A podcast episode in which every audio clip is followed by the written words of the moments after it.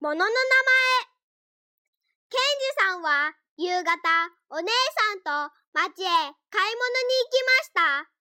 はじめのお店にはリンゴ、みかん、バナナなどが並んでいます。二人は500円でリンゴを買いました。このお店は何屋さんでしょう？次に魚屋さんに行きました。アジ、サバ、タイなどが並んでいます。ケンジさんが魚をくださいと言って千円札を出しました。お店のおじさんは魚じゃわからないよと笑いながら言いました。おじさんはなぜわからないよと言ったのでしょう。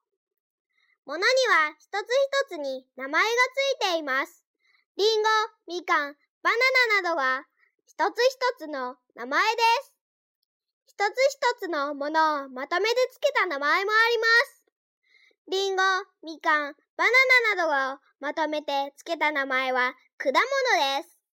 魚もまとめてつけた名前です。